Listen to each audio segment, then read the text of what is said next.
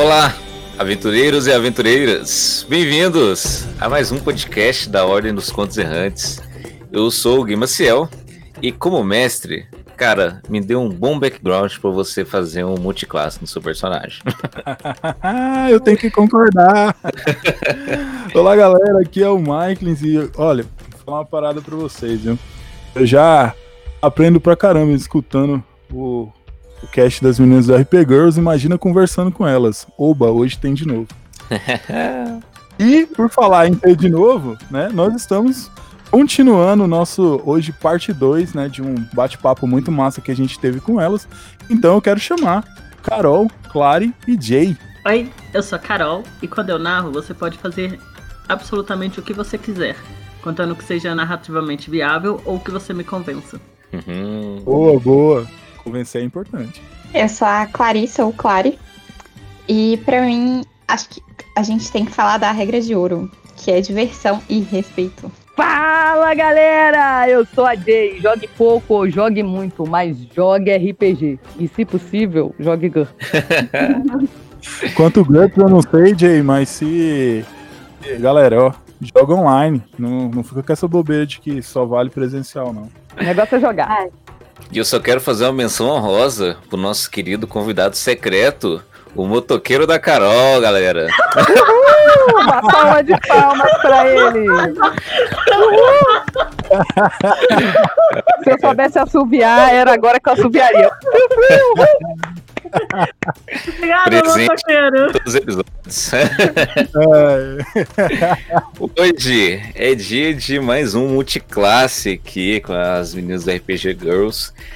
Meninas, muito obrigado novamente vocês terem aceitado o convite, estarem aqui com a gente. Imagina, a gente que agradece.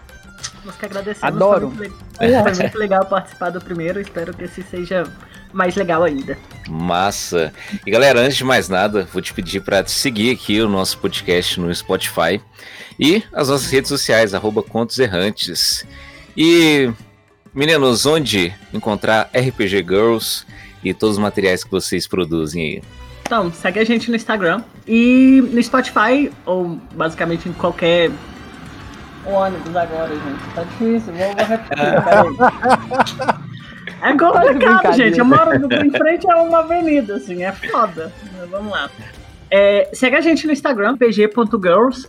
E escuta nosso podcast também. A gente tá no Spotify e na maioria dos editores. É só procurar por RP Girls Cash. Massa, galera, recomendadíssimo. Se não escutou, pode pausar esse podcast agora e ir para lá, porque como diz o Michaels, é obrigatório. E vamos lá, a parte 2 desse nosso querido multiclasse.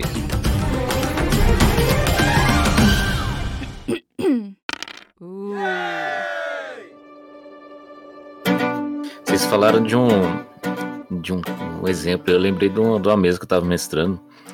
É, para você ver como o criar um ambiente seguro ele envolve muitas coisas, muitas coisas que às vezes passam desapercebido mesmo. É, eu tava narrando uma mesa, D&D tal, era pra, pra galera que tava começando mesmo, um grupo de amigos meus. Tava vendo esse negócio da ordem, eu sempre postando coisas e tal. Ele falou, não, Guilherme, narra pra gente tal, narra pra gente, quero aprender tal. Beleza, juntei uma turminha. Uma aventura simples que eu e o Michael a gente adaptou junto tal. É, que envolvia todo um, um trama de derrotar um lobisomem. Toda a trama de derrotar um lobisomem. Aí, por uma série de. Foi até uma situação inusitada, assim, uma série de decisões que eu fiquei assim. É sempre aquele negócio, né? O jogador sempre vai pro lado contrário que o mestre. Aí eles tentaram armar uma armadilha pro lobisomem então. Aí, na hora, o Max também tava online. Eu mandei mensagem pra ele, que a gente tava fazendo isso online. Eu falei, cara, eles estão. Que, que é absurdo que eles estão querendo fazer uma armadilha, subestimando o lobisomem total aqui, né? Aí ele falou, não, tá com terror. Beleza. Eu sou um mestre que eu, eu sou acostumado a narrar Cthulhu, não tanto D&D. Aí, cara, eu falei, ó, o lobisomem é uma figura inteligente, beleza. Eu comecei a narrar uma cena que ele... Toda a parte do... O lobisomem tacou o terror mesmo em toda a cidade, menos no lugar onde eles estavam fazendo a, a armadilha. Aí eu parei por um momento assim, descrevendo uma coisa um pouco mais para dar um, um choque assim, né? É... coisa cutulesca mesmo, assim. Aí eu parei, não, peraí. Gente, o que, vocês. é, eu não cheguei, esqueci de perguntar isso no começo da mesa.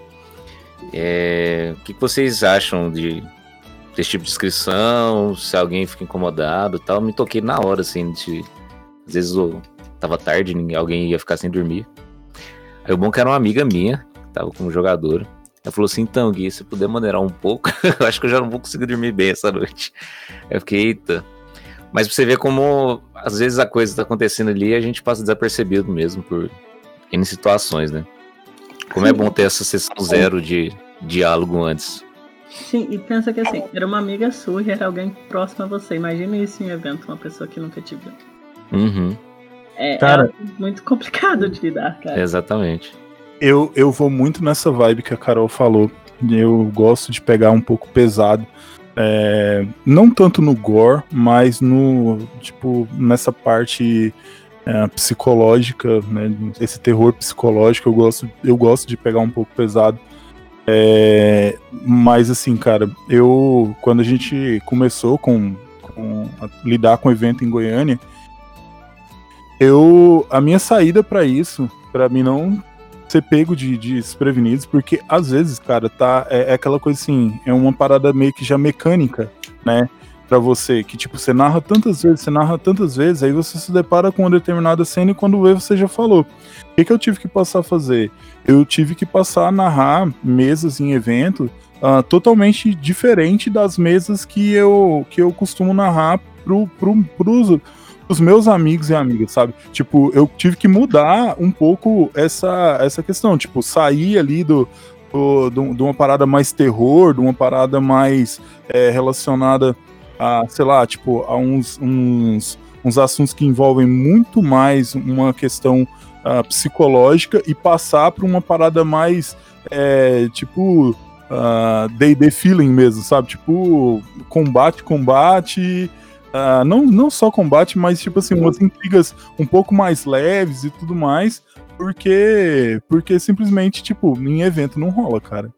É, tem coisas que eu evito, eu evito usar é, durante a narrativa. É, aí foi decisão minha mesmo. Vai muito de mestre ou mestra. Por exemplo, eu sou a louca do GURPS. Comecei é, com GURPS muito nova e, e até hoje eu gosto do sistema. Apesar de adaptá-lo completamente. E aí a gente não vai entrar no mérito da questão, né? Porque muita gente acha que você só joga GURPS se você joga tudo a ferro e fogo, e tem gente que adapta como eu e joga até hoje.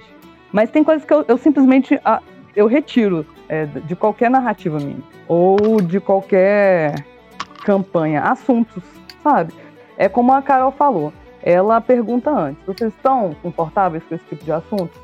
Vamos abordar isso, isso e isso. É pertinente? Se é, vai com fé e joga. Eu, tem coisas que eu não uso e nem pergunto se querem que use.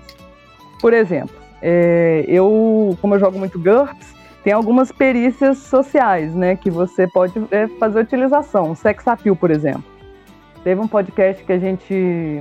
Esse vai sair, né, Carol? O podcast que eu falei sobre aquele caso terrível. Vai sair, vai sair, é o quarto. Isso. Que que eu- tive um problema numa mesa com a utilização de sex appeal e, e eu era muito nova e eu não entendia muito bem o que estava acontecendo. É, a partir daí, como era, era uma outra pessoa que estava narrando, toda vez que eu narrei, eu aboli o sex appeal da mesa. Por que, que eu vou usar uma perícia social como sex appeal, em que você vai ter que é, ficar cantando alguém e aí muita gente, às vezes, normalmente todas as vezes não sabe o limite disso numa mesa ou faz uso disso, né, para extrapolar é, o limite do jogo, né, em si. Por que, que eu vou usar um sex appeal ou podendo usar, por exemplo, um teste de reação com influência, entendeu? Então, Uhum. se, eu, se eu posso tirar alguma coisa que eu acho que não vai cair bem para poder é, a- adaptar numa, numa outra coisa que, que vai fluir melhor na história mesmo, ou então é, naquela interação entre as personas da mesa, eu prefiro fazer isso. Vocês já jogaram Cyberpunk, do GURPS? Não, do GURPS não. Eu Uhum. amo o cenário cyberpunk, é, mas do GURPS. Eu nunca joguei GURPS, eu já li o sistema, mas eu nunca joguei. Então, no Cyberpunk, você tem condições de comprar alguns chips, né, para você poder ficar tunado. na linguagem convencional. E aí, por exemplo, você tem condição no Cyberpunk de comprar é, chips como Geisha, é, é, sabe? Então, assim, você quer usar isso na sua aventura? Vai ajudar de alguma forma? Se, depende, né? É bem aquela coisa, depende. Você tá no evento, você não conhece ninguém, não sabe como é que aquilo vai, é, vai ressoar no pessoal, então assim, eu prefiro não usar. Se eu tiver numa mesa que eu conheço o pessoal e aí você já sabe os limites e tudo mais, talvez a gente utilize. Mas o que eu puder fazer para não criar esse tipo de, de, de, problemática, eu acho que eu, eu tento seguir por esse caminho. Mas aí deixa eu puxar uma outra coisa sobre isso, porque na minha percepção, isso foi você se perguntando o que, que você aceita ou não. Uhum. É, então, total, total. Entende? Então, quando eu falo que eu pergunto aos meus jogadores o que eles aceitam ou não, eu já tirei as coisas que eu aceito, que eu aceito ou não. Eu quero saber o que eles vão aceitar. Porque é aquilo, às vezes que eles não vão aceitar, que para mim é super tranquilo. Eu não tô me eximindo falando que eu sou uma pessoa nossa, você não usa nada polêmico. Gente, não, assim, já narrei. Por, eu, eu sou Velho Oeste, então já narrei Velho Oeste que tinha cena de estupro, gente. E que as pessoas estavam ok. E que no início da sessão eu virei e falei, gente, assim, a gente vai jogar Velho Oeste e eu quero explicar uma coisa para vocês. Vocês estão ok com isso? Elas, as meninas estavam, então a, a gente narrou. Mas, no geral, é coisa que eu não narro, porque eu não me sinto com. Então, quando eu falo isso de, tipo, perguntar para as pessoas, é, eu vou tirar, mas o que que as pessoas não estão confortáveis? Que aí é, é quase que um é. combo, assim, do que tirar. É, total, total. É bem isso. Você tira primeiro o que você acha que é pertinente. E aí, a partir daí, você começa a fazer os acordos na mesa para ver o que é pertinente da, dali para frente. Isso leva até para um, algo que estava aqui na pauta, né? Que era a questão do comportamento, né? Que a gente tem. Uh, que às vezes é o próprio sistema, o próprio role play. Por exemplo, recentemente, até para contos errantes mesmo, a gente fez algumas ações em cima do Deadlands, do Savage World Cara, tipo, eu li o, o, o, o, livro do. É, tanto o livro do pistoleiro, que é o livro do jogador, como também o livro do. É, o livro do xerife. E assim, cara, tem altas coisas que, é, sei lá, tipo, é, é um comportamento que reflete sim o Velho Oeste, né? Reflete aquela ambientação e tudo mais. Mas que assim, cara, é, eu me sinto um pouco desconfortável, né? Então, eu concordo plenamente é, com o que a Jay falou e, e, e, também complementando com, com a Carol. É aquela, aquela história, né, Carol? Tipo, você coloca o seu limite e aí, tipo, vê o quanto, o quanto a galera vai restringir mais esse limite ou não. É, eu Sim, costumo. a gente só pode falar por a gente a gente não é... pode falar pelo outro. Exato. E eu costumo. Eu, só que assim, eu costumo ser muito fiel ao meu limite, sabe? Tipo, tem algumas coisas na mesa que. É a mesma coisa assim, né? Igual num episódio passado aí do, do nosso podcast, nós estávamos discutindo um pouco sobre a questão do de você trazer aquela questão de realismo histórico para poder para dentro da mesa, né, e tal, para o roleplay e, e, e, tudo mais.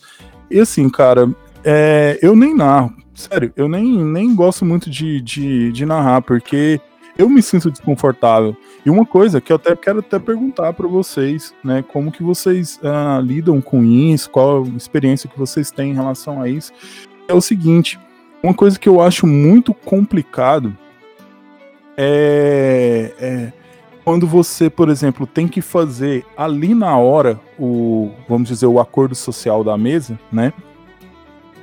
É, eu acho, normalmente, eu tiro muito mais coisas do que até entre os meus amigos mesmo. É tipo aquela mesa que surge do nada uh, e a galera vai jogar e tem não são os, os convidados habituais. Eu ti, acabo tirando muito mais coisa porque eu tenho um, mega receio de virar pra pessoa e falar assim: pô, tu se importa com isso? Ou então virar pra, pra galera e falar assim: gente, vocês podem falar com que vocês se importam ou não se importam, e vocês podem inclusive me mandar no privado, quiser mandar uma mensagem, eu, eu olho rapidinho, ou quiser me chamar em algum canto, tranquilo. E a pessoa simplesmente não falar porque ela tem na visão dela, igual a Carol mesmo falou, acho que a Carol que falou, é, que, tipo assim, ela ali dentro da cabeça dela já tá trabalhado que ela não, não, não para ela não falar, para ela não estragar a noite da galera, para ela não, não estragar a diversão dos outros, nem nada. Cara, e aí, o que acontece? Normalmente eu tiro tudo que eu me lembro na hora ali no momento, eu tiro tudo. Porque eu fico no, realmente no receio de, de, de, de, de tipo assim, de estar tá fazendo uma parada que tá. Cara, para mim, RPG e diversão ou anda junto ou não dá certo, sabe? Vou complementar isso aí. É, eu acho que a gente tem sempre que dividir o que é narrar um evento e o que é narrar para um grupo de pessoas fora de um evento, que vai ser uma campanha mais longa, pessoas que você está conhecendo, já conhece, sabe? Eu acho que as experiências do RPG elas são muito únicas de acordo com o grupo que se tem e com a experiência que aquele grupo quer ter. Num evento, eu acho muito complicado tratar de temas que possam ser gatilhos para as pessoas. Eu acho que, de forma geral, não deveriam ter temas de abuso sexual, é, alguns tipos de abuso psicológico que sejam mais comuns entre as pessoas, enfim, assim. Então eu não trato, eu acho bem ruim. Na verdade, eu não trato disso nem nas minhas mesas regulares, assim. Eu não acho que sejam temas a serem colocados no RPG, porque eles não são brincadeira, assim. E aí, por causa disso, eu acho muito ruim, muito difícil a gente conseguir ter uma forma de tratar eles de uma forma que seja respeitosa, assim, boa, positiva, sabe? Eu acho que a carga é sempre muito negativa. Então eu não acho que é legal. E a gente sempre pode gatilhar alguém sem saber, assim, porque a pessoa às vezes não falou, não tem noção, enfim. Então não trato. Aí, a conversa é sempre a forma de lidar, né? Mas nem sempre ela é fácil. Então, é sempre tentar criar esses espaços onde as pessoas de fato falem o que elas sentem. Sobre o jogo em si, é, e aí eu, eu acho que eu sou muito dessa visão de que o RPG ele tem que ser divertido para todo mundo, e para ele ser divertido para todo mundo, todo mundo tem que se sentir abrangido ali, né? Então, se o sistema tem alguma coisa que pode gerar essas situações desconfortáveis, para evento eu retiraria, para mesas longas eu conversaria com as pessoas para ver como que a gente vai lidar com aquilo. É, para mim, é, é, essas são as únicas formas de lidar, sabe? E essa desculpa de que é, é realismo histórico, ou aconteceu isso nessa época, ou faz parte da ambientação, mano, você vai botar um dragão no seu negócio, você já não tá no realismo histórico, entendeu? Qual que é a lógica de vocês ter dois pesos e duas medidas? Não faz sentido algum. Exatamente, eu falei isso num podcast recente agora da, da Ordem. Eu falei exatamente isso. Foi, acho que foi esse o exemplo que eu usei, não foi, Gui? Tipo, cara, uhum. como tu vai defender realismo histórico se tem um dragão voando e o mago tá soltando bola de fogo, sabe? É um negócio uhum. muito. Pois é. É muita questão do, de algumas coisas podem que não incomodam, mas outras não podem, porque, sabe, tipo assim, a gente tem que realmente ter essa questão de se vale para uma coisa, tem que valer para tudo, né? A gente pode retirar qualquer, qualquer coisa estranha porque a gente acha que é necessário.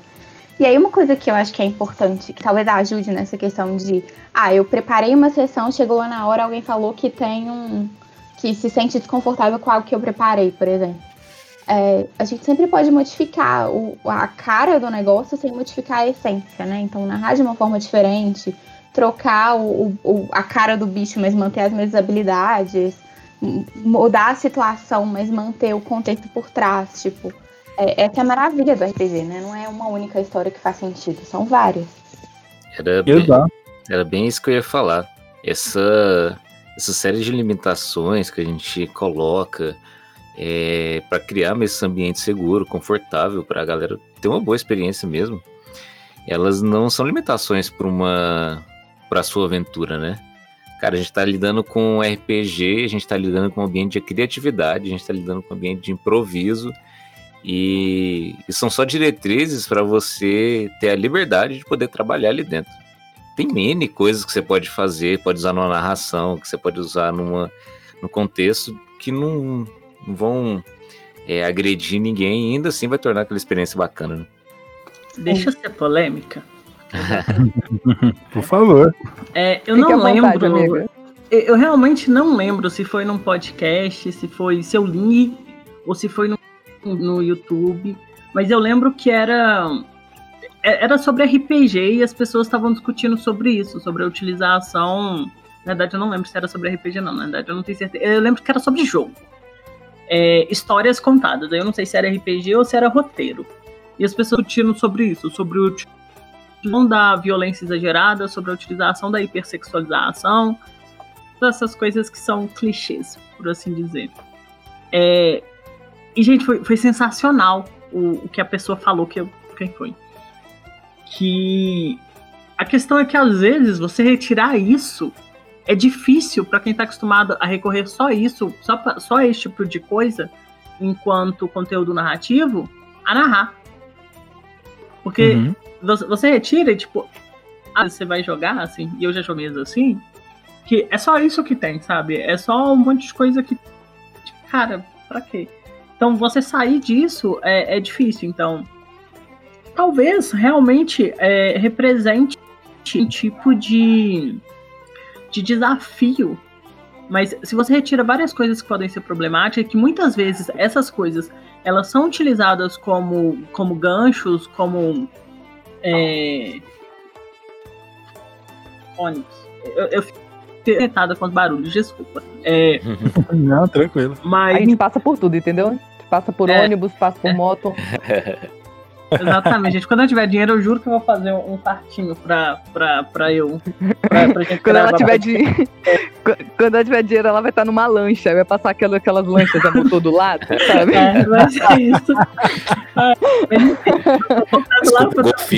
Aqui do lado. Né? Tá todo, tá todo mundo. Tá todo mundo no podcast assim. Nossa, Carol, que barulho é esse? É a moto de novo? Não, espera aí. Eu vou pedir pro, eu vou pedir aqui pro meu motorista de desligar o, o motor da lancha. Nossa, eu queria, viu? Vou contar pra vocês que eu queria muito. Mas enfim, continuando. Vai lá. É, porque se a gente pensa é, em várias coisas que são clichês, se a gente vai for pensar em violência exagerada, se a gente for pensar em violência contra, em violência contra a mulher, se a gente for pensar em como o feminino normalmente é recriado dentro da, das histórias que são contadas, sempre clichês, assim. Sempre formas rápidas de se contar algo. Então, se você isso, muitas vezes, isso acaba representando algum tipo de desafio. Mas eu acho que mais que isso, sabe? Isso é uma nova forma de se contar histórias. Isso requer de uhum. quem tá ali narrando, de quem tá contando a história, é, um novo aparato, talvez um novo ferramental de condução de narrativa que às vezes as pessoas não estão muito afim de adquirir. Ali, Criatividade. Tipo, ah, então, tipo, ah, eu tenho um grupo que aceita, eu vou continuar jogando com esse grupo que aceita. Ok, gente, vai lá. Uhum. Carol, você tocou num ponto que eu achei sensacional. Até porque isso aí vincula uma crítica que ela vai maior, né? É o seguinte, porque da onde vem a sua base de narração, né? Da onde vem o seu, é, o seu, como se disse, o seu portfólio de alternativas para tipo, ah, eu tenho alguém na mesa, igual falando de mim como mestre, que gosta de exagerar um pouquinho no terror, no, no terror, né? É, da onde que vem esse essa base minha? E, e, como que eu tenho essas ferramentas que você tá falando para tipo assim, alguém levantar a mão e falar, olha, tipo, maneira um pouco porque tá me incomodando e eu simplesmente virar a narração para outro lado. Isso vem do que? De, da, da, da nossa base de consumo de narração, né? Que são filmes, que são livros, que são é, séries, que são é, cinema, é, é, tudo. E tipo, é, talvez é, você tenha a, gente olhe para isso e pense assim, nossa, retirar, se eu retirar isso, eu tirar aquilo, retirar aquilo, eu vou ter que tirar o mestre da zona de conforto dele, ele vai ter que se reinventar para narrar. É por quê? Porque antes, né, acima do RPG, eu tenho uma série de outras mídias que também não não se policiam com isso, né?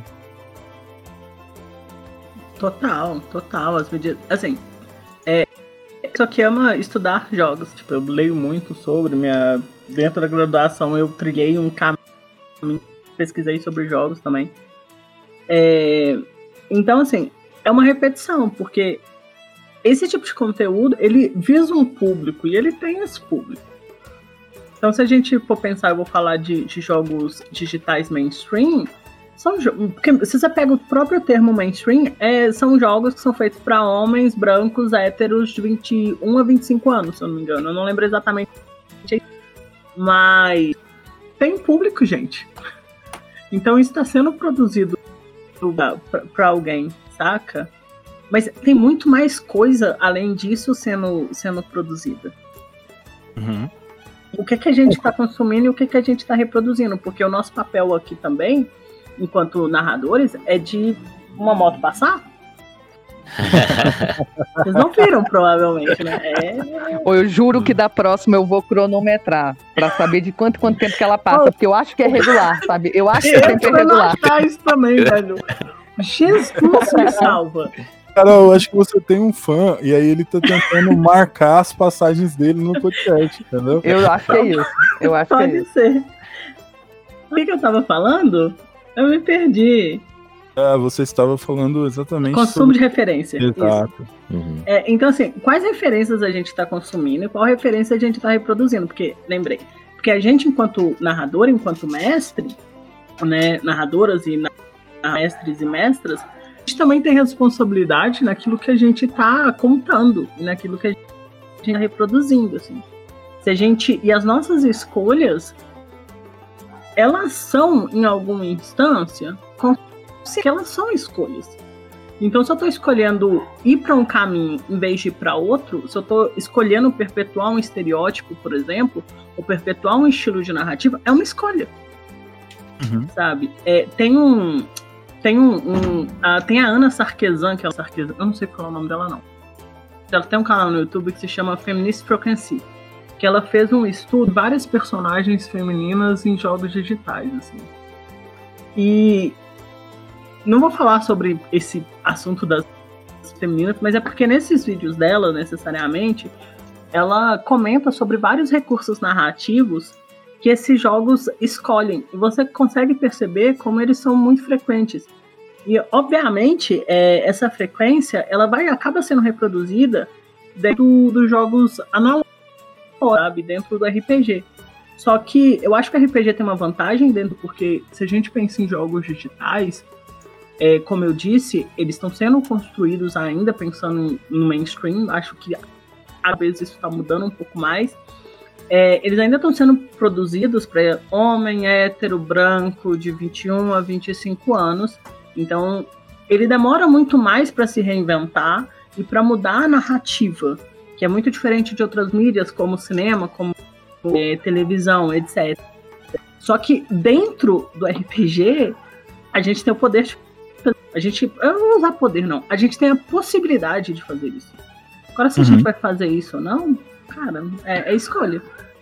E isso que você falou, Carol, é tão interessante porque, assim, é claro, a gente não pode ser leviano aqui e, e, ser, e tapar os olhos e pensar assim, ah, por exemplo, quando a, a quando não sei, a, a empresa tal de game faz um game violento, faz algo do tipo, ela ela tá visando só aquele público que está catalogado lá no, no, no, nas diretrizes do videogame, do, do game que ela lançou. Eles sabem que o mercado não funciona assim.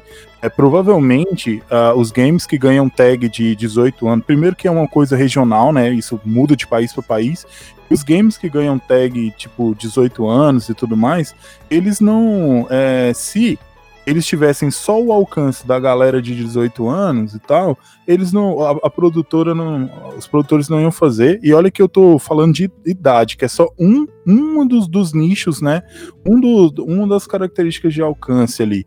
É, então, o, é, é muito interessante a gente pegar essa, essa, esse ponto que você falou, que é tipo, cara, no RPG, no jogo analógico, a gente tem a possibilidade de fazer um pouco diferente.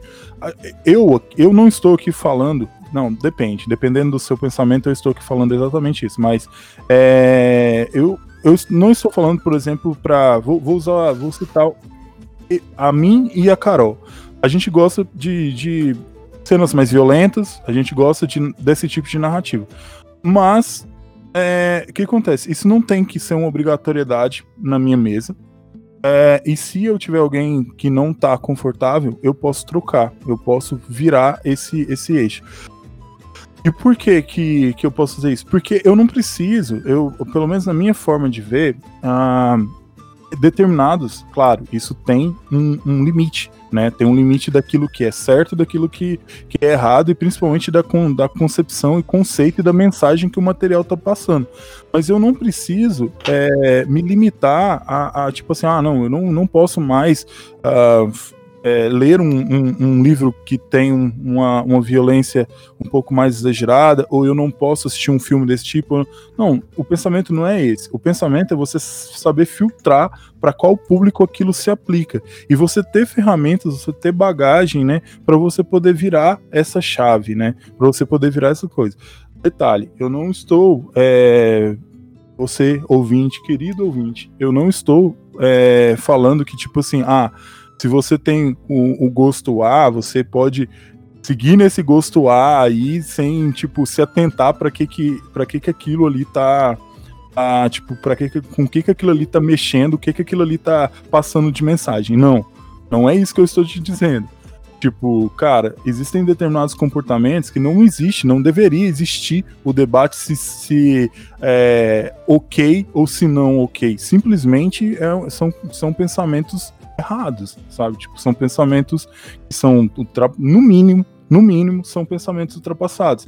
Mas, do outro lado, existe um, uma, uma questão do, do entretenimento, do tipo de entretenimento que a pessoa gosta. E nessa, nessa questão de entretenimento, eu acho que você, é, você tendo né, a análise crítica de pensar, cara, é, essa, isso aqui que eu tô, tipo, que eu tô consumindo, né? Que mensagem que isso tá passando? Ah, não, passa uma mensagem é, que é de divertimento e não tá, sei lá, não tá extrapolando o bom senso, do, tipo, do, sei lá, dos direitos humanos ou do, do, do nosso comportamento enquanto sociedade. Cara, beleza. Então, ok eu consumir ok eu consumir, mas eu não preciso fazer disso aqui a minha base de referência para tudo que eu vou fazer. Eu não sei se eu consegui me, se, me fazer entender, né? Eu acho que, que conseguiu, assim. É, eu queria só coisa rapidamente, assim, que, é, que, que eu tava pensando em consciência, você falou sobre crítico, assim, eu falei, gente, era isso que eu queria falar. Eu acho que é, que é rolê disso, sabe? Da gente ser crítico e reflexivo em relação ao que a gente tá fazendo. É, eu não vou falar que, sei lá, você vai narrar uma mesa e a mesa vai ultrapassar as questões dos direitos humanos ou vai ultrapassar o, a, é, o limite da violência é ruim. Não, gente, tipo, eu não tô falando e eu não acho que isso é necessariamente ruim. Mas você tá querendo fazer com, com essa mesa, sabe? Às vezes, é, talvez uma mesa assim possa ser legal. Só que você tem que saber, você tá narrando, e você tem que saber se as pessoas estão dispostas a passar por ali. É, eu já falei muito com as meninas, as meninas sabem disso, que. Passou. Que tem vários sistemas que eu tenho. Vocês estão ouvindo, né? Velho, é isso toda. Jay, você conta o cronômetro. Fala que você cronometrou pra mim, por favor. Eu vou, eu vou cronometrar agora, ó. São 22 e 33. Mas é, é questão, tipo, as meninas sabem, porque eu já falei com elas várias vezes sobre isso. Tem vários sistemas que eu quero jogar, só que eu quero ter uma experiência com aquilo ali. Eu não vou jogar com todo mundo porque tem gente que não vai se sentir confortável. Tem gente que aquilo vai ser muito ruim para ela, sabe? E tem gente que, por mais que me fale, não, eu, eu aceito jogar isso. Vou ter que parar e sentar com a pessoa e falar: olha, vai acontecer isso, isso, isso. Você realmente tá ok com isso? Porque eu sei que isso pode ser gatilho pra um monte de gente, assim. Uhum. Eu acho que tá no nosso papel, aí voltando aquilo, né? Tá no nosso papel enquanto narrador, enquanto mestre, de ter consciência disso e de explicitar isso para quem tá jogando. Eu acho que também tá no papel de quem tá jogando tanto falar sobre isso quanto é ter parte daquilo que ele tá fazendo em mesa. Porque é aquilo, né? O mestre não é responsável por tudo que acontece na mesa. A mesa é coisas.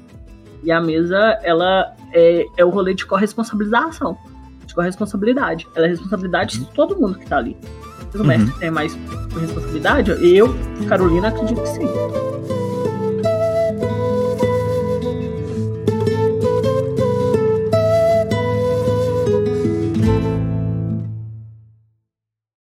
Ai, Carol, meu Deus. Carol, o que me leva à pergunta para você. Você mora próximo a ao motoclube? Cara, eu perguntei, eu perguntei pra ela se ela mora perto de algum serviço de entrega, porque não tem condição.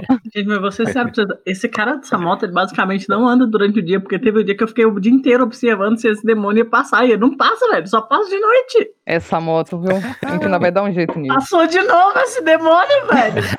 Passou de novo.